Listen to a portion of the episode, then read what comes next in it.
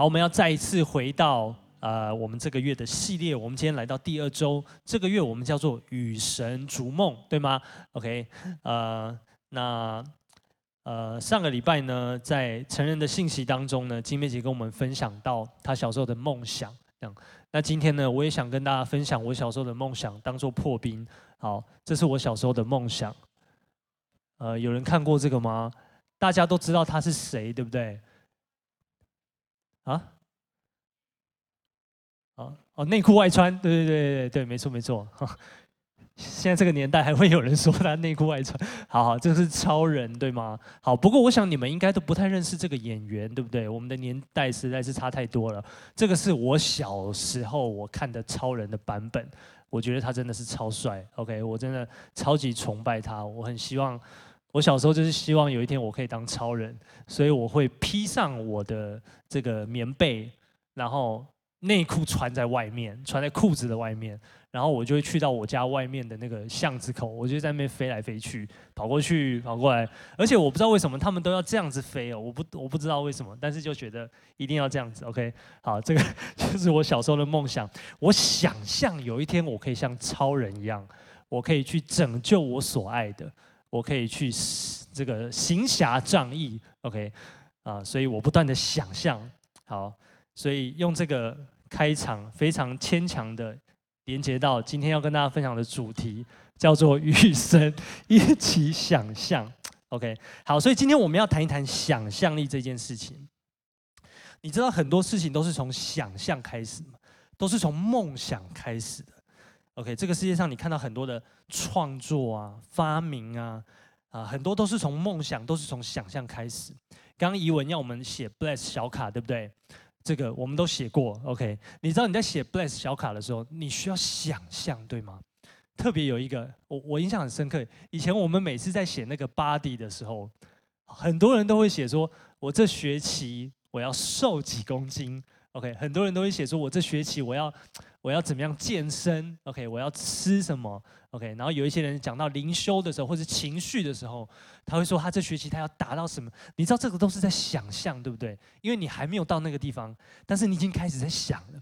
你知道神赐给我们能力，可以去想，可以去想象，因为有这个能力，呃，我们在这个世界上，我们想出很多新的东西、新的发明、新的休闲活动、新的事业。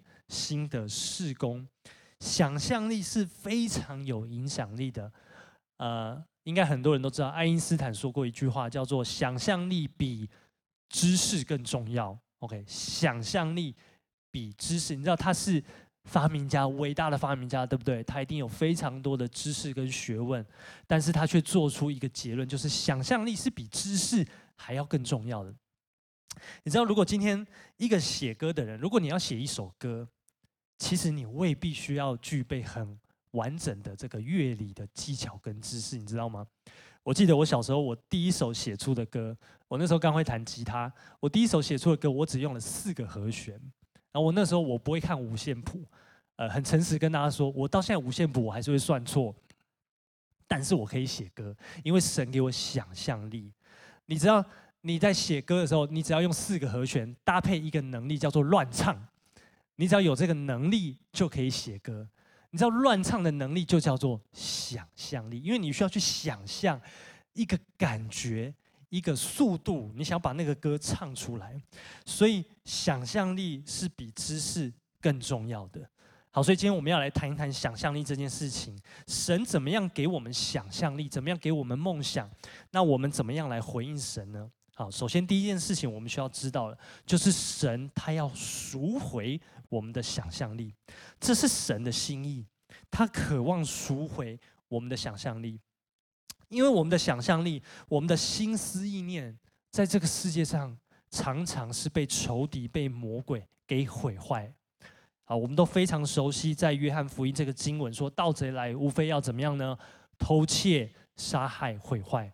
OK，每次我们讲到这段经文，我们想到的比较多都是我的核心身份、我的价值被。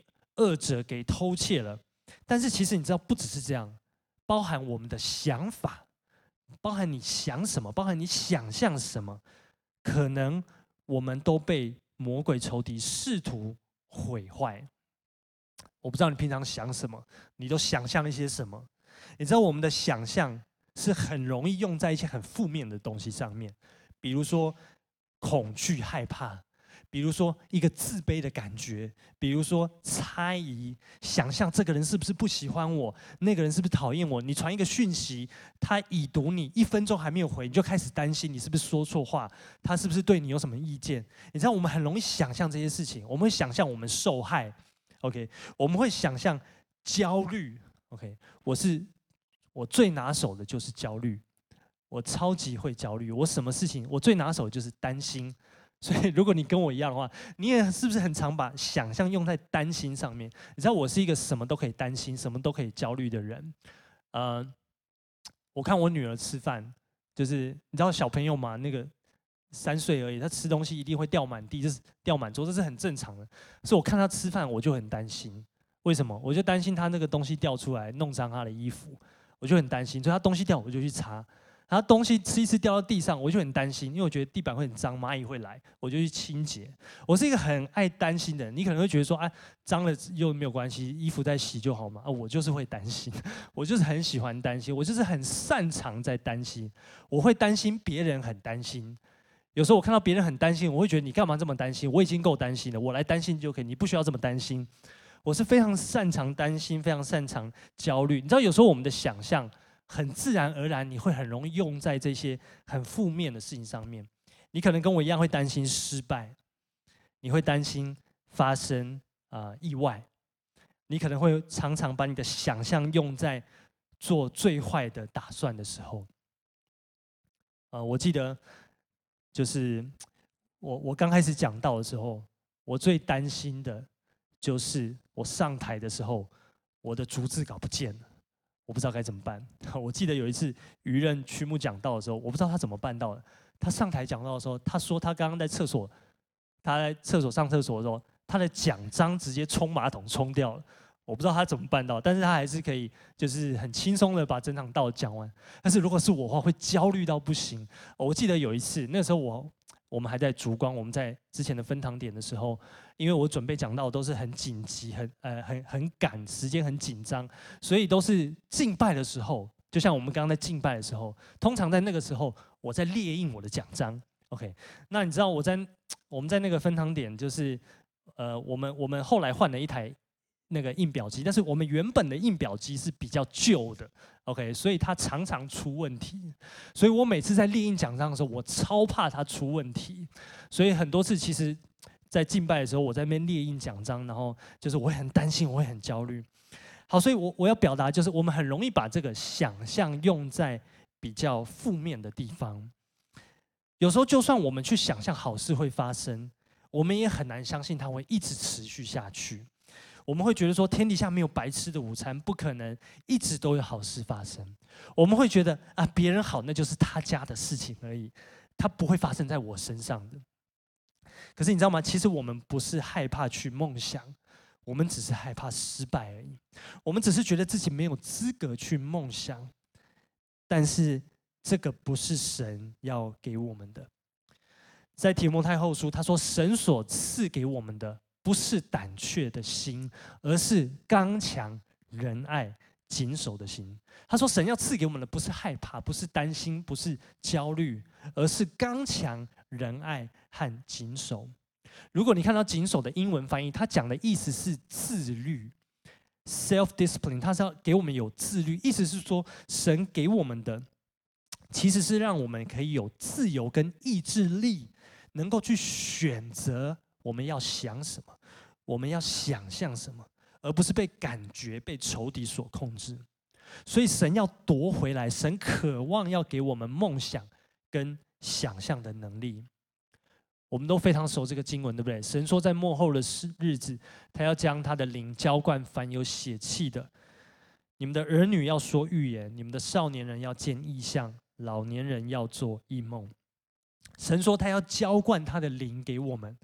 然后，因此我们要说预言，我们会领受到意象，我们会做异梦。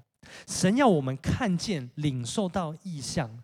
神使用我们的想象力，让我们去看见一个画面，透过画面来对我们传达他的信息。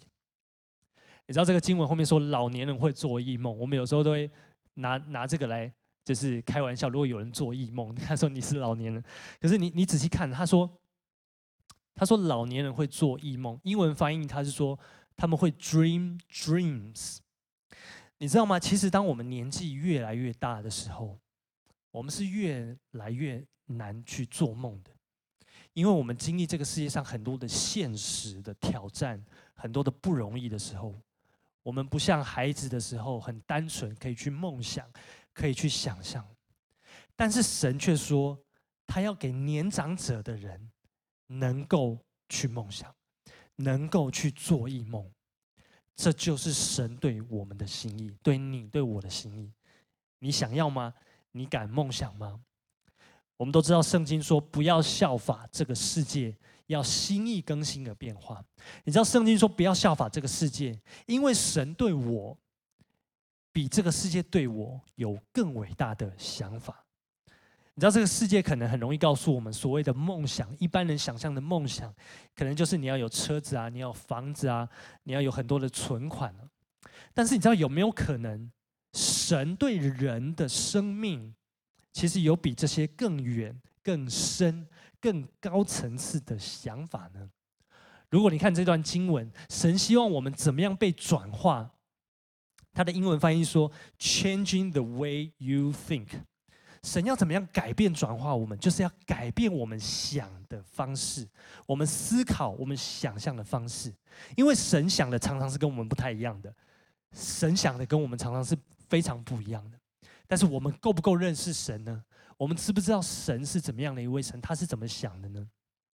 我们知道圣经告诉我们的神是一个充充满慈爱怜悯的神，对吗？上周的主题经文告诉我们，神的意念高过我们的意念，而且诗篇告诉我们，不管我们坐下，我们起来，他都晓得，他都鉴察。而且在新约里面，耶稣告诉他的门徒说：“我做的事情，你们都要做，而且你们要做比我做更大的事情。”你知道这一切代表什么？这一切代表的神非常爱我们，而且他对我们的人生有一个更好、更高、更大、更远的一个想法。所以我们都知道亚伯拉罕，你知道为什么神要他离开他的本家本族呢？其实你仔细想想看，当时他已经七八十岁，照理说他可以过一个退休的生活。他可以每天在他的家里面等着他的仆人来伺候他，而且他有用不完的钱，他是非常富有、非常富裕的。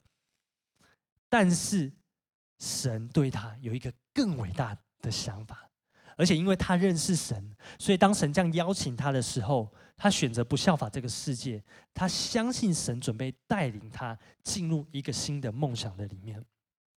所以你知道神对你有比你对你自己更伟大的想法跟梦想吗？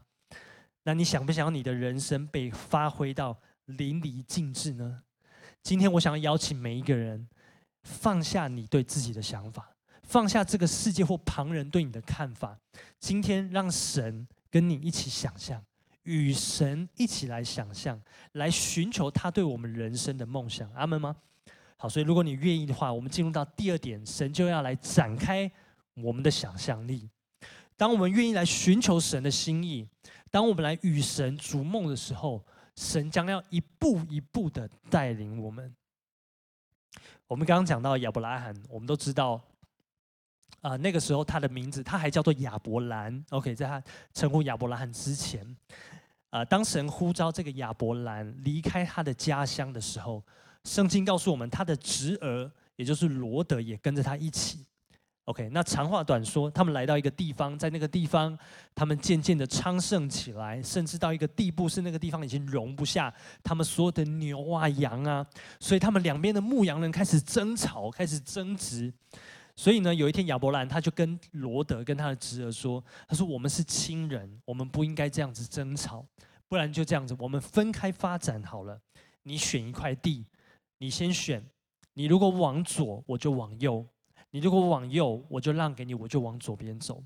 好，那我们看后面发生什么事情。在创世纪第十三章第十节的地方，他说：“罗德举目看见约旦河的全平原，直到索尔不是雷神索尔，是索尔，都是滋润的。那地在耶和华未灭所多玛、蛾摩拉以前，如同耶和华的园子，也像埃及地。接着他说：“于是罗得选择约旦河的全平原往东迁移，他们就彼此分离了。亚伯兰住在迦南地，罗得住在平原的城邑，渐渐挪移帐篷，直到所多玛。最后他说：所多玛人在耶和华面前罪大恶极。好，从这里我们要来看一个蛮有趣的现象，就是他们要分开，所以他们两个人在选地。OK，他们在选他们要往哪边去。亚伯兰让。”罗德来选，他让他先选。那他怎么选？好，注意哦，他怎么选？我们看哦，他说罗德举目看见约旦河的平原是怎么样的呢？是滋润的。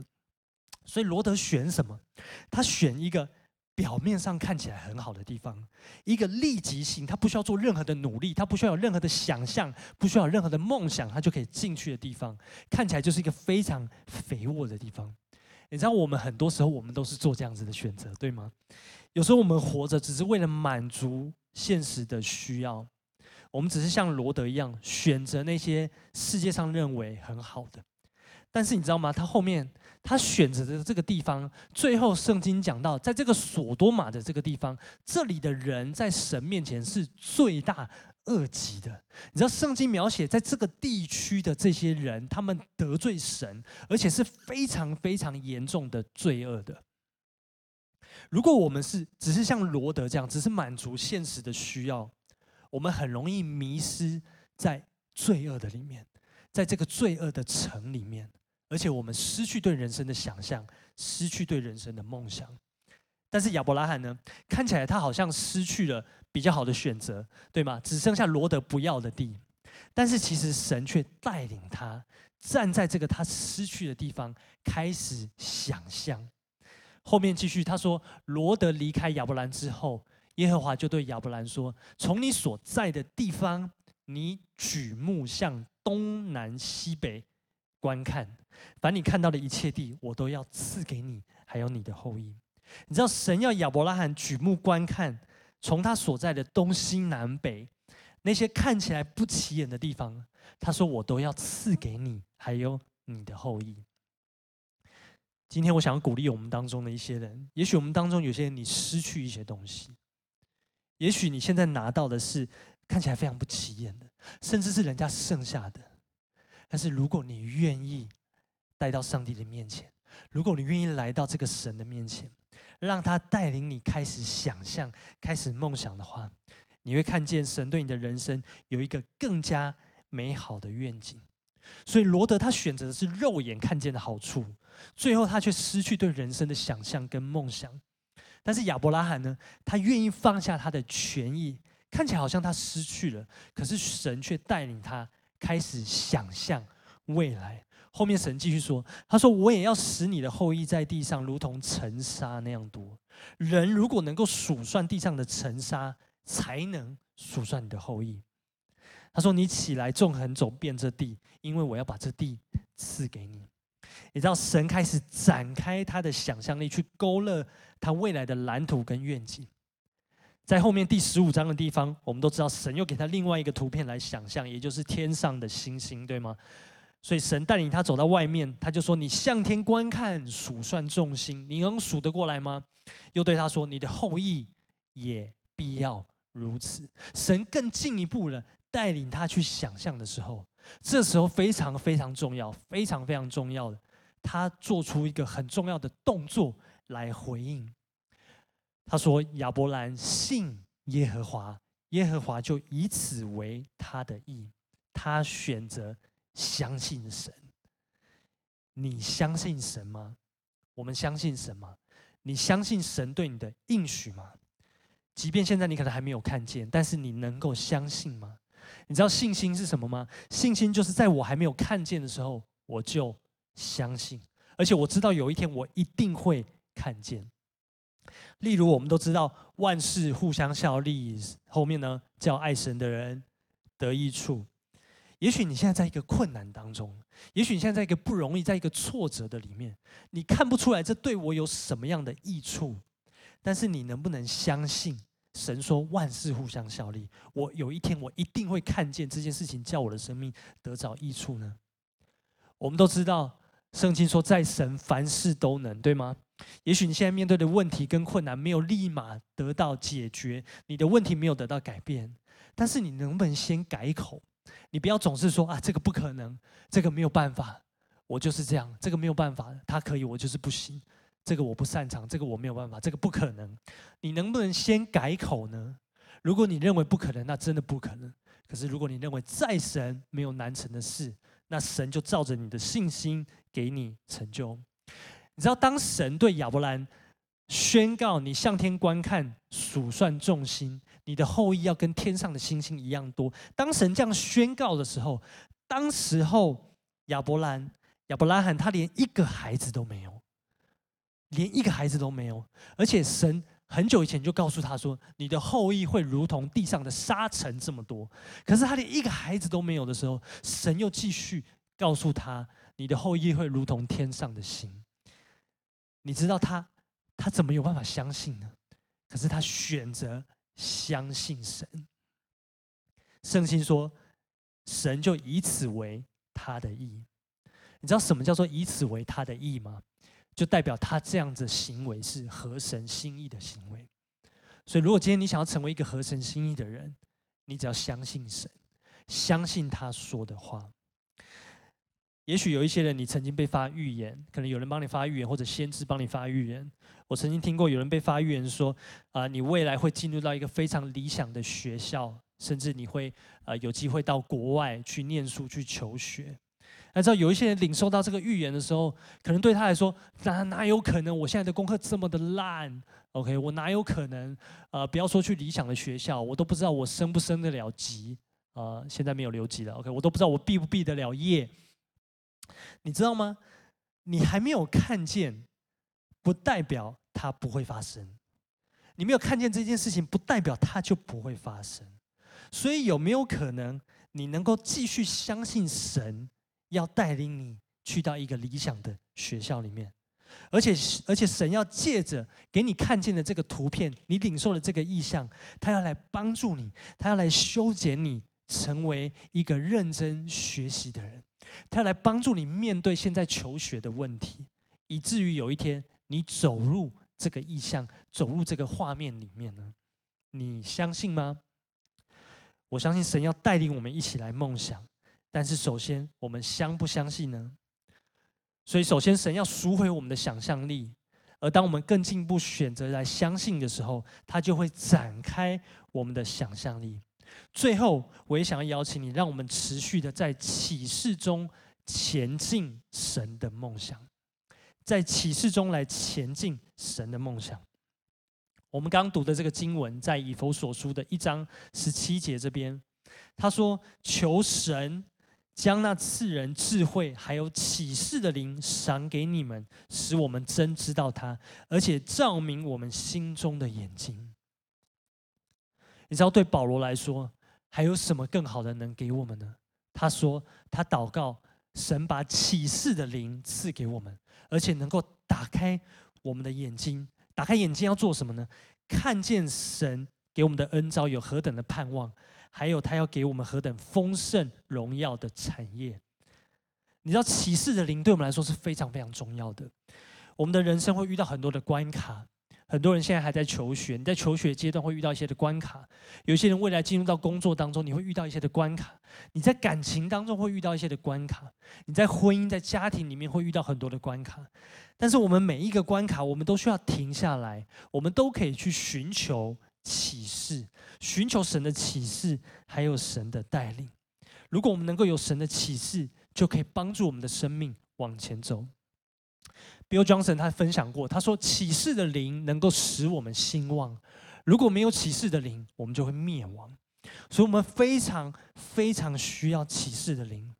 我们怎么样可以来领受启示的灵呢？景美姐跟我分享一个祷告，我认为是非常重要。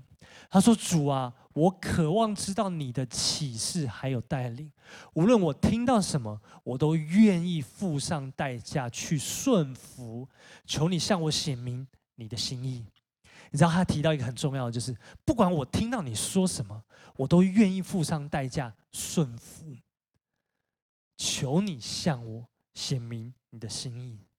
你知道顺服是非常非常重要的。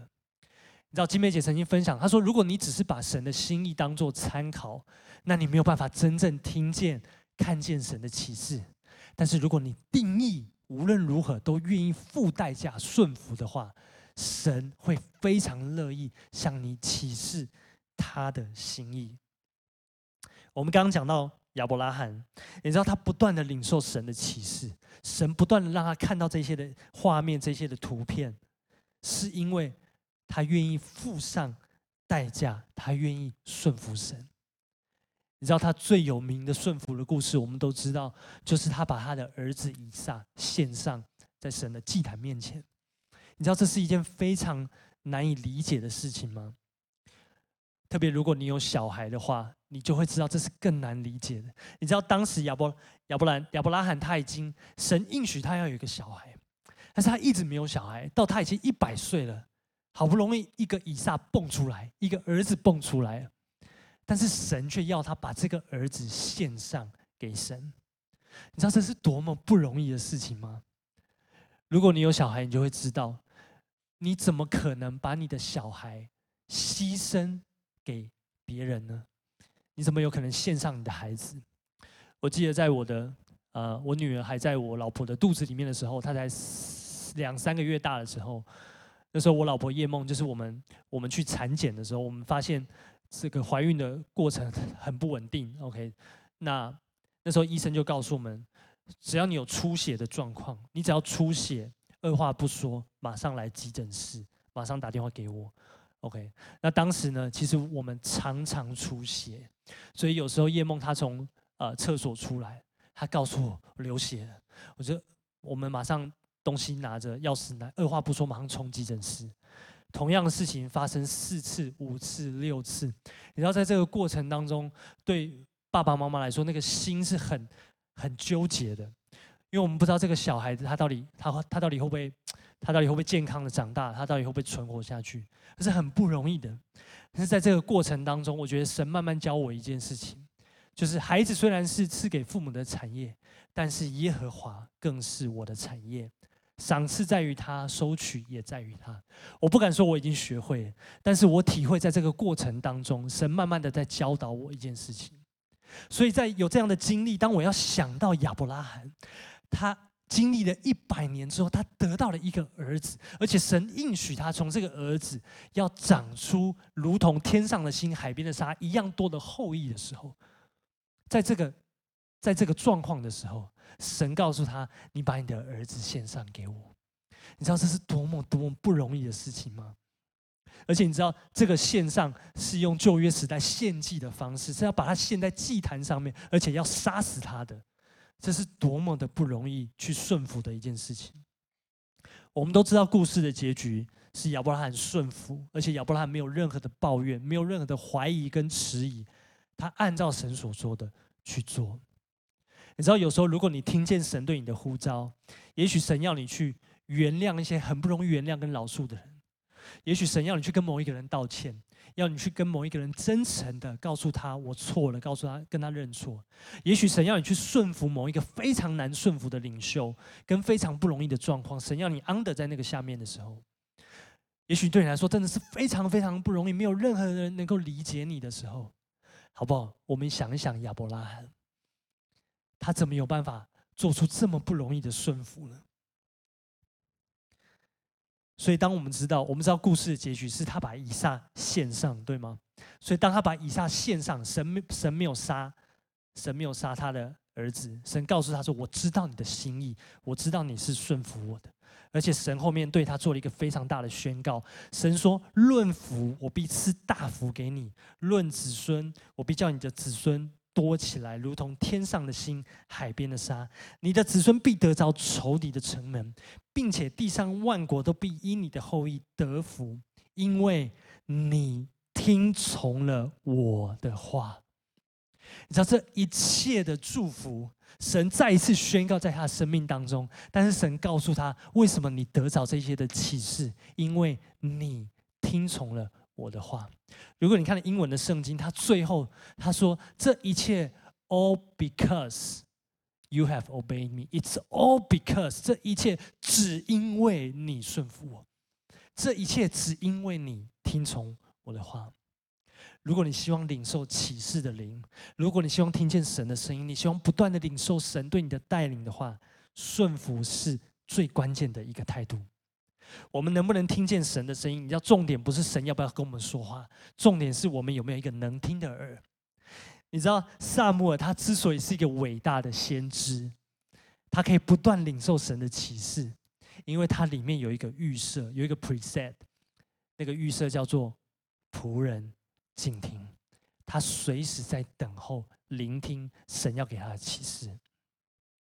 所以今天我想要鼓励大家，你能不能成为一个领受启示而且跟随启示的人呢？你知道你在一间不断领受启示跟跟随启示的教会吗？我们的教会是因为修哥、金梅姐他们领受了神的启示，他们回应、顺服、跟随这个启示，一路建立起来。在教会过去，我们领受到很多的预言，很多神的启示。修哥、金梅姐不断的 follow，不断的跟随，不断的顺服，以至于我们现在坐在这个地方。呃，我想很多人都知道，我们教会每个月，呃，我们奉献百分之五十出去，也就是说，我们收到的所有的奉献的金钱，有百分之五十我们不会留在这个地方，我们会拿到教会的外面去祝福外面有需要的机构、团体，还有宣教士。那我们都知道，但是你知道这个是在很久十多年前修哥领受到，所以今天下面我找到一个影片，这是一个非常珍贵，这是一个十几年前的影片，你现在在 YouTube 上面找不到。OK，那这是一个修哥在二零一二年的一月一号主日，呃，我不知道那个时候你几岁，你在哪里？OK，二零一二年的一月一号，修哥在主日跟大家分享他领受到从神来的这个启示，以及他如何回应。这个启示，OK，这是一个非常难得珍贵的影片，OK，我们一起来收看好吗？我想很多人知道荆棘教会，我们宣告我们教会要给出百分之五十，阿们吗？啊啊，我们我这是我在二零零九年有一次个人退休会的时候啊，神跟我说的，在那次的祷告里面，突然神把一个意念放在我的里面，神跟我说，你相不相信荆棘教会可以给出百分之五十？我立刻的反应就跟神说：“神啊，不可能啊！”然后突然想，我突然听到神跟我说：“如果主任牧师认为不可能，就不可能。”所以这句话把我吓一跳啊！这句话的反面是：如果主任牧师认为可能，就可能啊！所以好像变成是我的原因呢啊！我我我把神我把神的旨意卡住了，我吓死了！我说啊，主啊，不是这个意思的，不可不我没有我不敢啊，只是。很难嘛，很难嘛！我就跟神说：“主啊，你知道吗？从一九九五年到二零零九年，我们每一年年底经常费结算都 zero，你知道吗？我们都刚好低空闪过，低空闪过，有时候撞墙掉下来一下，这是什么意思？就是说啊，呢啊，对不起，同工们，大家忍耐一下。”呃，这个呃，供体时间，我们的薪水晚两个礼拜再发，哈哈，因为奉献不够哈，啊我们这样，所以大家啊，好了好了，修哥你说的就算了，就这样。所以过去有很长的时间，我们常常呃呃低空闪过，或者是不够，所以我根本没有余钱。我常常有时候跟财务同工说，为什么我们教会人也不少，奉献也不少，为什么年底的结算都没有剩钱呢？同工你跟我说，我也不知道啊啊。你知道，其实我们都有对外奉献。金旗教会鼓励每个弟兄姐妹至少十一奉献，对不对？其实我们教会从一开始到一路以来，我们至少都有十一奉献对外，对宣教、对国度、对其他的教会、对有需要的地方，我们都有对外超过十一的奉献。但是二零零九年那一年，神跟我说，金旗教会要给出百分之五十。我说给出百分之十，我都给得快要崩溃了，还给出百分之五十。我说神啊，这真的很难。神说：“你如果认为不可能，就不可能。”我说：“好了，好了，好了。那那但是你你给我五年的时间慢慢过渡好吗？”我本来跟神说给我十年，神说太久啊。我说那那五年呢？然后就突然感觉心里面没有什么声音，我觉得神是勉强同意的感觉这样子啊。然后我就规划二零零九年，我就因为二零零九年我们领受这个，所以二零零九我没有办法评估，我就跟神说好，二零一零年我们给出百分之二十。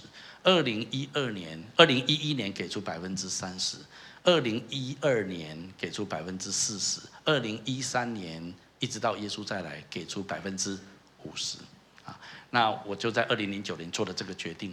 二零零九年年底，我跟同工问一下，我们最后我们给出多少钱？我们二零零九年给出百分之十三点多，啊，有比十多一点啊，而且我突然同工跟我说，修哥，我们二零零九年结余六百万。我说啊，第一次我们有结余啊，啊，怎么会有结余呢？我也不知道，因为我们决定成为一个给予的教会，你知道吗？因为神启示我们要这样子给。二零一二年、二零一零年到了，我们要给出百分之二十。二零一零年的年底，财务同工结算之后跟我回报，我们二零一零年我们不仅给出百分之二十，我们给出百分之二十五。而且同工跟我说，修哥，我们二零一零年我们结余一千万。给出这么多还结余哦？对，零九年结余六百万，一零年结余一千万，今年二零一一年刚刚过去啊，不，去年啊，刚刚过去的哈，去年大家同工财务报表还没有出来哈，因为今天才一月一号，我如果叫他们把财务报表出来会杀死人啊。那但是我大致上知道，其实他们跟我报告，你知道吗？二零一一年我们到十一月底的结算，我们差不多给出百分之三十。我们真的有这样给出百分之三十，那到十二月中，我跟财务同工讨论了一下，你知道，二零一一年如果包括一笔很大笔人家为我们的奉献，我们把它奉献在国度，如果包括这一笔奉献下去，二零一一年我们结余两千万，我们给出百分之三十哦，结余两千万，你说怎么会有这种事情发生？我也不知道，但是我跟你说，我们不是很有钱。我跟神说，我们不可能这样做，是因为主，我接下来有一个很大的经财务上的缺口。为什么？因为我们教会的土地，我们到今二零一二年的年底，我们的契约到期。我们的地主对我们很好，他没有赶我们，说随便教会需要再租一段时间都没有关系。我们很谢谢我们的地主，也是我们教会的呃呃家庭，我们真的很感谢他们。可是问题不是地主要不要做，是我们已经挤不下了，你同意吗？啊，我们已经五堂了，不然你要怎样？八堂哦，十堂，我讲死我这样子啊！所以我们一定要找个地方换一个场所。好，那在这个过程当中，我已经评估过了。请你跟旁边说，修哥是读建筑的，跟他讲一下。我都评估过了，我知道我们一换地方，我们就需要有大概一亿两千万的一个缺口。我们要租一块土地，我们在这土地上盖一个建筑物，大概可以用十年到二十年。我们要一亿两千万，所以在未来的一二年跟一三年，我们有一亿两千万的缺口。就算到目前我们的存款，我们大概两三千万而已，所以我们有将近一亿的缺口在前面，并不是我们很多钱，所以我们可以给出百分之二十三十。今年二零一二年，我们要给出百分之几呢？给出百分之四十。那你说，那未来那个一亿多的缺口怎么办？教会未来的建堂怎么办？我不知道，啊，不知道的意思是怎么样？我就不知道嘛，就是不知道。但是我跟你说，每次我为这件事情祷告的时候，心中充满平安，你知道吗？啊，我知道神为我们预备，阿门吗？啊，我已经请建筑师画图了，你知道吗？说啊，画图了，啊，我们地点在哪里？没有，我叫他想象一个地点啊。我叫他想象一个一千五百平到两千五百平的土地啊，然后就在那地方，我们就盖起一栋建筑。你知道我们那个我们新的教堂，我们是座位有一千五百个人，如果加夹层可以到两千人啊。我们的舞台从这边跑到那边要跑很久，这样子啊。你知道这样子让我们的儿童跟青少年还有戏剧啊，可以发挥他们一切的恩赐啊。然后我们的书房，书房会结合咖啡厅啊，然后你进到书房会感觉像到成品一样的感觉啊。那这是我们说我们们。们一样要有草地，我对草地充满热情啊啊！然后我们停车空间要也很要很大，我们至少要有三四百个停车空间哈。你说那这样子建筑物要多少钱？我也不知道啊。这样子至少要一亿二到一亿五左右哈。那那地点在哪里啊？这我我都不知道，不要问我哈。但是我觉得那是他家的事情啊，妈妈啊，他家。但是我们有没有这个需要？有这个需要，哈利路亚。跟着我一起来看这件事情。我现在没有答案，我也不知道地方在哪里，我也没有钱。二零一三年、二零一四年，我们回过来看好不好？二零一四年，如果神为我们成就这样的事情，我们就知道信心是你刚开始没有看见，最后你可以看见。拍手把荣耀归给神，哈利路亚。所以你现在知道为什么我们的舞台长这样子了吗？为什么今天我要放这个影片给大家看？因为我希望每一个人知道，你今天坐在这个地方是怎么来的。我们每个礼拜来到这里，我们只是觉得来到我们很熟悉的教会。可是我想邀请大家，你下一次踏进这里的时候，你的里面可以产生一种敬畏吗？是因为我们的领袖他选择回应神的启示，在启示当中不断的往前，以至于今天我们有这个教会，我们有这个会堂。我们在这个地方可以继续的跟随神。你知道，惊奇教会是从聆听神的启示开始的。神给教会一个意象，一个梦想，然后神逐渐展开这个启示，一路的带领我们每一个阶段。他是我们脚前的灯，路上的光。阿门吗？最后，我想跟大家分享一件事情，我们就结束。这个是我们的主任牧师金梅姐，她对于明年。他领受的启示，在启示的灵当中，他所写下来的三件最重要的事情。第一个，他要看到两代同行传承；第二件事情，他希望领袖全面的被兴起；第三件事情，遍地展开职堂的新季节。他希望看见职堂有一个新的开始，有一个新的季节，新的模组。那我不知道，当你看到这些，这是我们的领袖所领受的启示。当你看到这些启示的时候，你的想法是什么？我不知道你看到什么，但是我要跟你分享，我看到的是这个。我看到的就是“领袖”两个字。你知道，我们要完成这么多的事情，神对我们有这些的启示跟带领，我们最需要就是领袖。但是领袖在哪里呢？领袖在哪里？我帮你可以跟旁边说，就是你，就是我。我记得在十多年前，我还是啊、呃，我还是大学生的时候，我后来回去查那封信，是二零零九年的六月二十八号那一天的礼拜六晚上，我们在刚刚的那个会堂，修哥在分享信息。我其实忘记他讲什么，但是他讲一件事情，我印象非常深刻。当天晚上他讲了一句话，他说，在未来的日子，在下一个世代里面，一流的人才。当牧师，就这样。他说，在未来的日子里面，最优秀的人当牧师。所以那天晚上我非常感动，我写信给我写 email 给修哥，我跟他说：“修哥，我听到你的呼召，我愿意成为那个一流的人才。”对当时我连一个小组长都不是，然后修哥回信鼓励我，很好，非常我，他很愿意支持我，鼓励我被装备，好好的被成全起来。今天我站在这里。我一样要在这里问大家：一流的人才当牧师，一流的人才成为教会的领袖，成为下个世代我们一起回应神对我们启示的领袖。如果是你的话，如果是你的话，如果是你的话，好吧，我们一起起来回应，加入神的梦想，加入神的计划。好，所以今天我们提到最重要的，神要先赎回我们的想象，这是神对我们的心意。当我们选择来到神的面前，他要展开我们的想象力，而我们也要用信心来回应他，并且在顺服当中不断的领受神的启示，一起前进神的梦想。我们一起来祷告，亲爱的阿爸天父，孩子感谢赞美你，谢谢你把这样的真理。智慧的话语放在我们当中，主求你来把这一切封存在我们的心里面，打开我们的眼睛，让我们能够来看见你的智慧，看见你的启示的后面。主，你给我们的恩召是有何等的指望，还有何等丰盛荣耀的产业。谢谢你。好吧，下面我想带大家来祷告，我想为每一个人来祷告，是让神可以赎回你的想象力。你知道仇敌魔鬼想要偷窃、杀害、毁坏你的梦想，但是我们一起来祷告，是求神可以断开这个锁链，因为这是他的心意。圣灵要浇灌我们，要让我们说预言、看见异象，让我们可以做梦。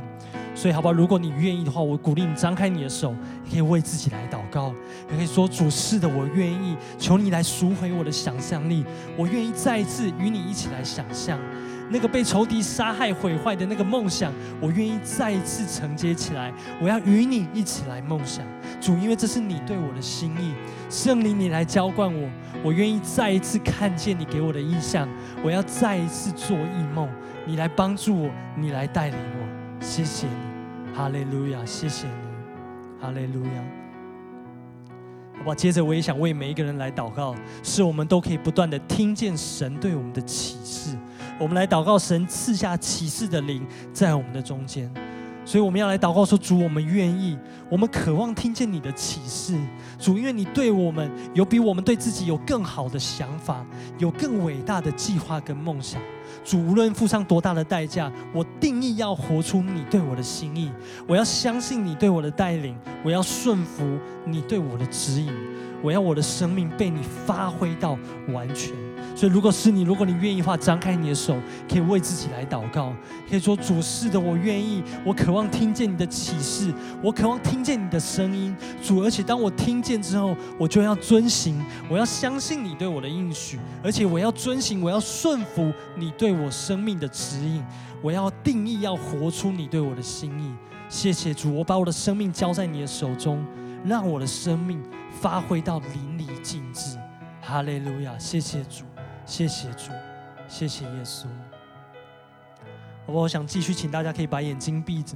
在我们当中，有些人，也许你第一次来到教会，不管你在现场或在线上，我非常开心你来到我们当中，因为神非常非常的爱你。